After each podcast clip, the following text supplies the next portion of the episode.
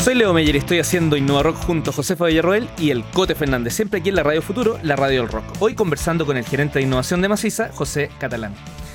José, eh, conversábamos en el corte todo el tema de tu liderazgo, cómo lo, cómo lo ha ido llevando, cómo lo ha ido llevando a cabo, pero aterricemos en un producto. O sea, que, en el fondo, eh, qué cosas está haciendo en la práctica Maciza Lab. Y, me suena mucho el, el Play digital o digital, eh, que lo lideran cada año ustedes. Cuéntanos un poquito esa experiencia, de qué se trata. Mira, como todo proceso de innovación abierta, tenemos que hacer convocatorias y tenemos que hacer un llamado a la sociedad eh, contándoles cuáles son nuestros desafíos.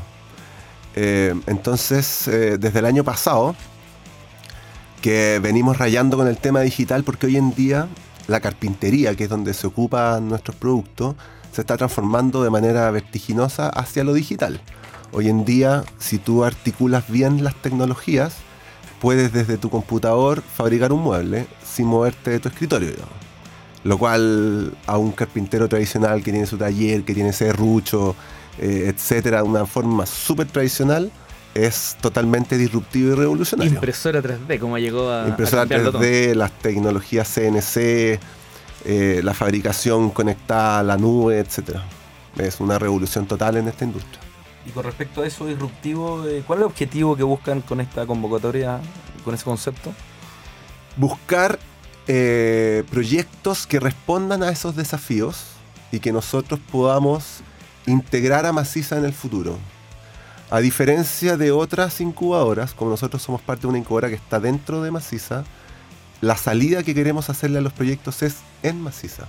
No es para comprar barato y vender caro después, digamos, como, ah, eh, sino que más bien nosotros invertimos en etapas tempranas en empresas para que después, la medida que, que, hagamos el, calce con nosotros, se puedan integrar a nuestro modelo de negocio y modificarlo. Y, así Maciza eh, funciona como un canal de comercialización también para esos eh, pequeños eh, emprendedores en etapas iniciales. Exactamente. ¿Y en qué versión van?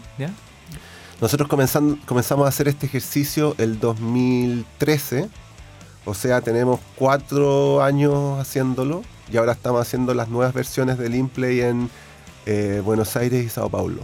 Siempre con algún desafío, algún concepto que motive al ecosistema a presentarnos proyectos. Yo tuve la suerte de participar como mentora en el Lean Play Santiago. Grande, Josefa. Mira, otro, otro, otra. No, acá, aquí. Gracias a, los amigos de Maciza que me invitaron. Eh, y una de las cosas que me llamó mucho la, la atención fue el nivel de involucramiento de los altos ejecutivos de, de Maciza en el, en el, proceso de trabajo con, con, los, con los proyectos. Eh, y realmente lo que sin duda entrega un valor, pero incalculable para, mm. para además obtener un buen resultado.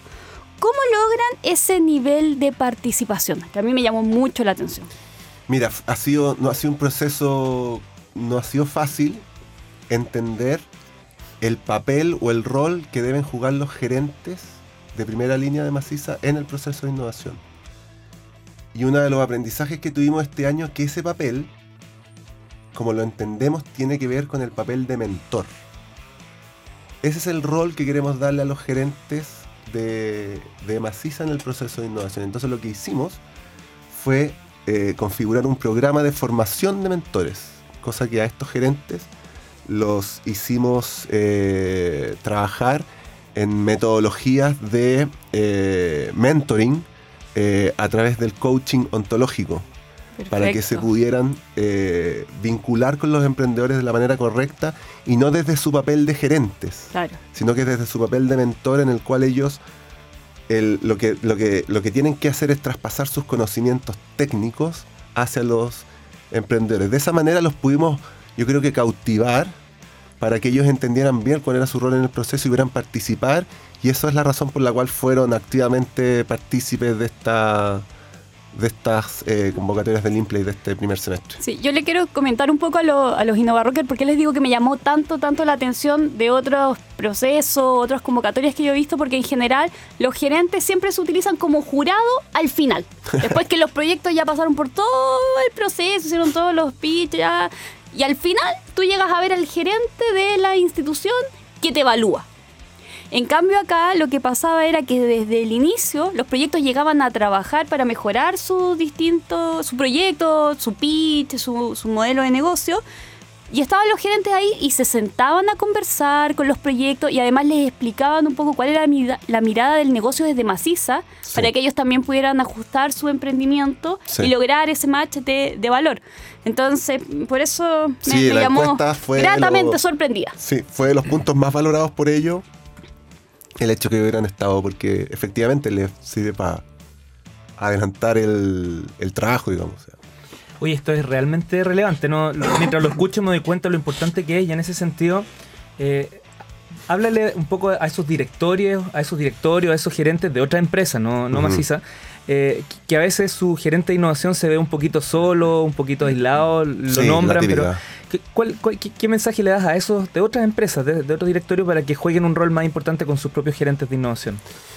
Mira, yo creo que el mensaje que nosotros hemos aprendido es que esta cuestión no se hace solo, o sea, no se hace independiente. Si bien tú te independizas un poco para tener una mirada un poco más divergente del negocio central, igual tienes que estar conectado. Y esa conexión depende del liderazgo. Eh, no depende del liderazgo del gerente de innovación, depende del liderazgo de, de todos los gerentes de la compañía. Y en ese sentido yo creo que es importante definir los roles. Como dice la Jo, a veces eh, te ocupan para el jurado o te tienen en un comité que veía el proyecto una vez al año o dos veces al año y no estáis conectados, no tenéis feeling con el proceso. Yo creo que lo, importante es, eh, es jugar en el proceso, es que tú te, podáis participar, podáis observarlo, estar con los emprendedores siempre te da una mirada refrescante y yo creo que eso les ha gustado por lo menos en la experiencia nuestra eh, a los gerentes que les hemos hecho partícipes. Da una nueva mirada a a las cosas. José, ¿hay algún ejemplo que nos puedas dar? Porque acá en la página sale los premios Tabique multifuncional. ¿Ya? yo se iba a preguntar, ¿qué, qué, qué ejemplo, o sea, ¿hay ganadores? No son ganadores, son seleccionados que van eh, pasando diferentes etapas. Limplay es como la primera puerta o el primer eh, sala de recepción donde se le hacen algunas validaciones. Eh, los proyectos que de ahí surgen van pasando como quemando etapas. Eh, en la medida que van presentándose a comités, van presentándose a, a las personas que no los vieron en las mismas sesiones y nosotros vamos tomando decisiones de inversión con esos proyectos. Eh, en la medida que vamos viendo que, que los más destacados, digamos, eh, se pueden invertir de inmediato, hay otros que están un poco más, más inmaduros y que tenemos que esperar un poco a que hagan un poco más de validación, de, hay, algunos proyectos que no se presentan ni siquiera con prototipo, que son ideas. Mm. Entonces tienen que pasar por una maduración que es distinta a otra que una empresa que ya llega formada, que está vendiendo, que está facturando y que lo que quiere es expandirse. Entonces hay diferentes tiempos con los proyectos. Ya regresamos en InnoRock para seguir conversando con el rockero gerente de innovación de Maciza, José Catalán. Recuerden participar en nuestro concurso de hoy usando el hashtag InnoRock. La pregunta es, Cote. ¿Qué solución innovadora le das a la selección de Argentina para terminar con las finales perdidas? Oye, está, está, complicado, pero está entretenido lo que están escribiendo ahora en Twitter. Siguiendo con este especial de rock chileno que le ganó al argentino, suena una canción dedicada al conductor más denso, complicado, sexista y desubicado del mundo. Yo. Para todos los josefistas, juristas y coteístas, suena mi canción Nunca quedas mal con nadie, Los Prisioneros.